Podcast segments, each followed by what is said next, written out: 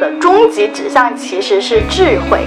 我们可以在爱一个人的时候，同时也失去掉这个人。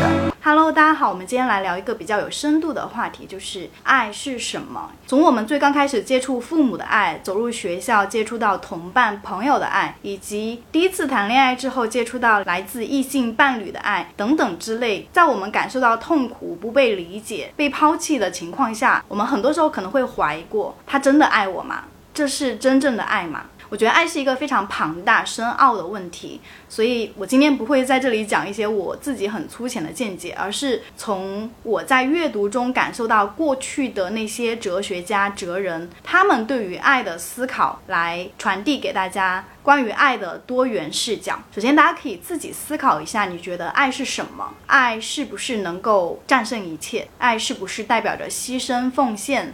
吃苦，我们无法自拔的去爱一个人，是不是证明爱真的有它的魔力？这些可能是我们关于爱非常直觉的一种回答和感受，但我们从未真正的去追问过，爱真的是那样的吗？苏格拉底说，一个未经考察的答案并没有什么意义，所以我们先从苏格拉底关于爱的理解来展开今天的话题。苏格拉底说，爱代表着渴望，而我们渴望的东西，其实是我们内在感觉到。缺失为什么会感觉到缺失呢？是因为我觉得那个东西我也应该拥有，所以我感觉到了一种匮乏和缺失。比如说，我看到一个男生，他很帅，很有钱，我深深的痴迷于他，那我喜欢的其实就是他身上的。外貌，他身上的财富，我觉得我也想拥有这个东西。我内在感受到了一种缺失和匮乏，我渴望跟这样一个很帅、很有钱的男生在一起。而为什么我想要帅和有钱这两样东西呢？是因为我觉得这两样东西对我来说有益。什么叫有益？就是对我有价值，我觉得对我是好的。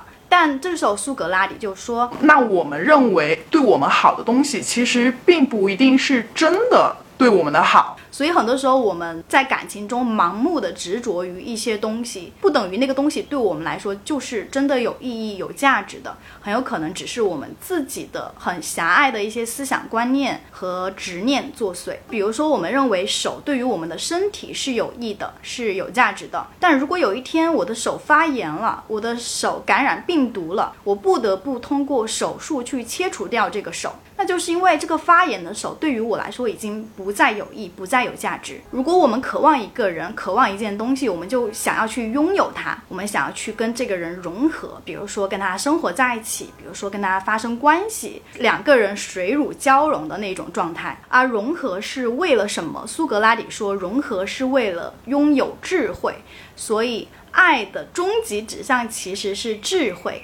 为什么说融合是为了智慧？就回到刚刚我们所说的有益有用的东西，如何知道一个事物、一个人对我们是有益？这其中我们需要的一个东西，它就是智慧。通过智慧去判断这个东西，它是否是真的有益还是假的有益。苏格拉底说，拥有智慧就意味着理解世界终极的原则。那什么又是终极的原则呢？那就是假如一个原则不能做到永恒不变，那它就不是。终极的原则。那真正的智慧，其实是它不会随着时间和环境的改变而改变。那给它适用于永恒的场景、永恒的时间。大家现在可以感受到，苏格拉底其实是一个还蛮有意思的哲学家。就是他面对问题的时候，他不是给你答案，而是通过不断的去追问你，不断一层一层的递进去追问，通过提问的方式，让你知道。一件事情它本质是什么？如果我们爱的本质是为了追求智慧，就是终极的真理的话，那终极的真理是什么？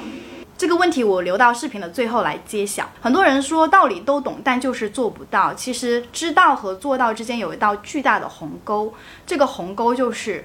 智慧，或者是你的价值信仰体系，根植于你的内心深处，你是否真正的认可这个真理？它是对的，这个真理能够引领你走向更远的地方以及更好的自己。但如果你的内心深处是怀疑的，就比如说，我觉得我不值得拥有好的爱情，不会有一个真正爱我的人。如果你的内心信念是这样的，你的潜意识是这样的，那当然你的行为上就不会去选择那些爱你的人，而是根据你自己可能父母的经验，然后外界社会的压力去挑选那些看上去适合，但其实并不是真正的爱的人。前几天有一个女生她来找我，她说她遇到了一个相亲对象，这个相亲对象呢条件都很合适，但她感觉到这个相亲对象。并不是真的喜欢他，不会主动找他，也不会主动发起邀约见面。但两个人居然莫名其妙已经走到了订婚这一步，所以他来问我说：“我要怎么把这个关系往前推进？”而我反问他：“那为什么要结婚？”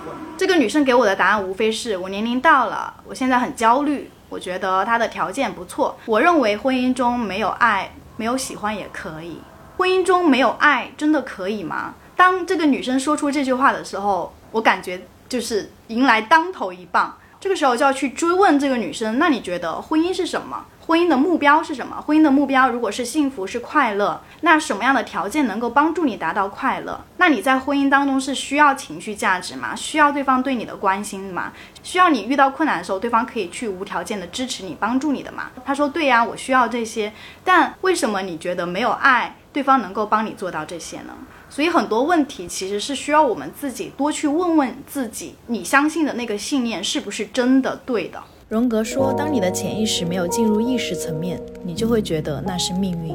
接下来我们就继续去追问第二个问题。爱它是永恒的、不可替代的嘛？如果像苏格拉底所说，爱其实是我们对于一个人身上的价值、我们渴望的东西的一种追求，那是不是如果别的人身上他也有这样的价值和特质，我们就可以转身去爱别的人，从而把这个人给抛弃了呢？那这个爱它就是可以替代的，对不对？马克思舍勒说，如果我们的爱是可以替代的、可以轻易的抛弃的，那这就不是真正的爱。就比如说在家庭里面，一对夫妻他们有一个小孩，但是小孩 A 他去世了，接下来他们迎来了小孩 B，小孩 B 的存在并不能因此去弥补或者是替代掉小孩 A 去世之后带给父母的那种。遗憾、伤痛和空虚。虽然他们同样爱着小孩 B，但是小孩 B 并不是小孩 A 的替代品，所以他们对于 A 和 B 的爱是同时存在的。所以这里就有一个观点，就是爱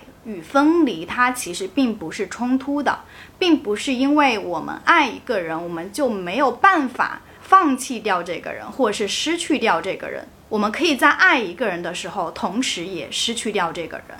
当一对恋人说好了要分开，停止伤害，停止勒索，停止眷恋对彼此的眷恋，收回曾经慷慨相让的特权，把调好的时差又撕开，决定过其不同的季节，也是正果之一种。这个时候，大家对于不可替代性可能还是会有疑惑：为什么 A 跟 B？对于我来说都是不可替代的呢。我们如何去解释它的不可替代性到底来自于哪里？仅仅是因为我爱他就是不可替代的吗？它的关联性到底在哪里？有人提出，为什么一个人对于我们来说不可替代？是因为我们跟这个人有过去的故事和经历，而这些故事和经历它是独特的，它是不可替代的。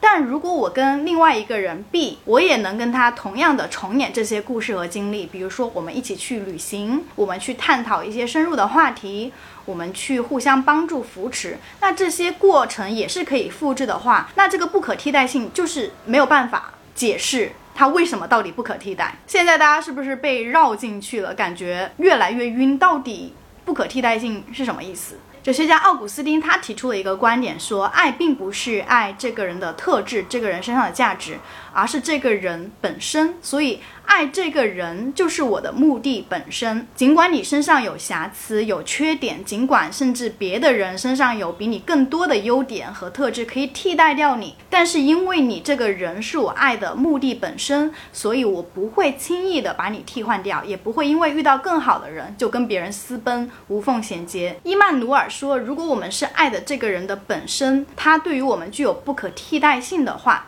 那此时，对方这个人他就拥有了尊严，因为我尊重你作为人本身的存在，我不会因为你跟我的不同，或者是因为我看到别的人比你更好，从而去抛弃你，从而不去认可你。OK，我们继续往下深挖。如果我们是因为这个人本身去。尊重他，那是否我们尊重一个人，他就代表一种爱呢？我可以同时尊重很多人，那是不是代表可以爱很多人？他们对于我来说都是平等的爱呢？这时苏格拉底又站了出来，他说：“我们爱一个人是出于爱他的主体性和开放性。”因为人是在变化和发展的，就像两年前的你，你的价值信念和两年后的你，你的价值信念可能是截然不同的。两年前的我觉得要找一个。有钱的、高富帅的，但两年后的我觉得要找一个靠谱的、温柔的、能够跟我沟通的。因为人是在不断的改变。如果我们真的爱一个人，其实我们爱的是这个人的主体性。苏格拉底说：“假如我认为某人的答案都是事先想好的，而非他在自己思考过程中产生的，那我肯定无法与他认真沟通。”所以，主体性和开放性其实就是一个人的特点，就是你的行为和想法是你自己决定的，你可以不按照我的预期去行动，去做你自己想做的事情。就算你改变，而我对你的这一份尊重和爱，它不会改变。这就是真正的不可替代的爱。有一句话是：世界上所有的爱都是指向聚合。但只有一种爱是指向分离，那就是父母对子女的爱。因为子女长大成年之后，他们要拥有自己的生活和自由以及追求，离开父母开拓自己的生活，成为了他们自己的愿望。而一个真正爱子女的父母，其实是要允许子女去拥有他自己的自由，尽管他的事业或者是他的伴侣并不是父母真正喜欢的那一个，但父母也应该去尊重子女的选择。这才是一种不可替代的价值的爱。在英剧《黑镜》中有一集叫《马上回来》，就是女主玛莎和她的老公艾什。艾什因为意外而去世，所以玛莎一直沉浸在悲痛中。但此时有一个 AI，一个肉体 AI，可以百分之百的去复制还原艾什他生前的那些肢体行为、语言表现，就是基本上就是一比一复刻的一个。人工智能的爱时，刚开始玛莎还挺享受这一切的，甚至能跟这个人工智能，并且拥有更好的体验。但是久而久之，玛莎开始对爱时失望，因为无论玛莎怎么样去对待爱时，对他羞辱、辱骂、抱怨，爱时对玛莎会无条件的接纳和包容，因为在爱时的程序设定里面，它就是用来取悦玛莎的。最后，玛莎想要这个人工智能。去死，永远的消失在他的世界里面，就是因为他没有办法把这个 AI 爱时真正的当做那个人的爱时，因为人他有变化，他有情绪，他的思维模式会成熟发展。但这个人工智能爱时就永远停留在了死去的那一刻的爱时，所以它不是一个真正的人，它不会变化，也没有灵魂。这就是玛莎没有办法对这个人工智能的爱时产生真正的爱的原因，因为人工智能它没有主体性。那大家听了过去的那些哲人他们对于爱的理解和思考之后，是否有稍微的撬动、动摇你的观点，或者是让你重新去认识？爱这个东西，它到底是什么？有什么样的魔力？这里我来分享一下我自己的观点，就是我也觉得，如果你真的爱一个人，那这个人他就应该是不可替代的。我可以接受你随着时间的变化和发展，你可能有了新的目标，你觉得你的人生追求跟我的追求已经不再一样，从而你选择放弃我。我可以接受这一种变化，因为我依旧爱你，我视你为一个主体性的人。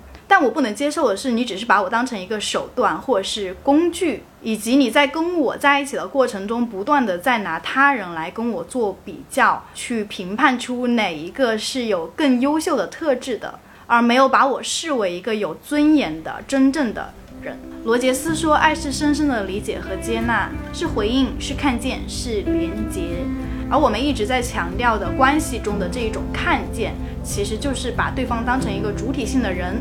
去对待，而不是把对方当成一个僵化的工具，觉得他永远都会按照我预期的那样一成不变。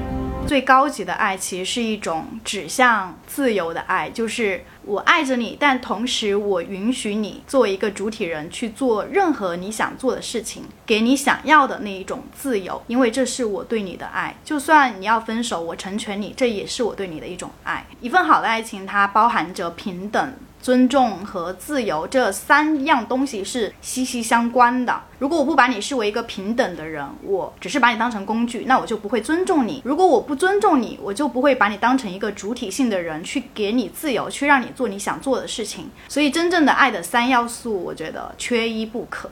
OK，我们最后回答一下前面留下的一个问题，就是如果爱是为了追求智慧，那智慧作为终极的真理，它到底是什么？什么是终极的真理？苏格拉底说：“当我们瞥见我们的爱人时，我们也隐约回想起了自我，这便是爱的开始。所以，终极的真理其实是回归到自我身上，就是你这一生的追求是什么？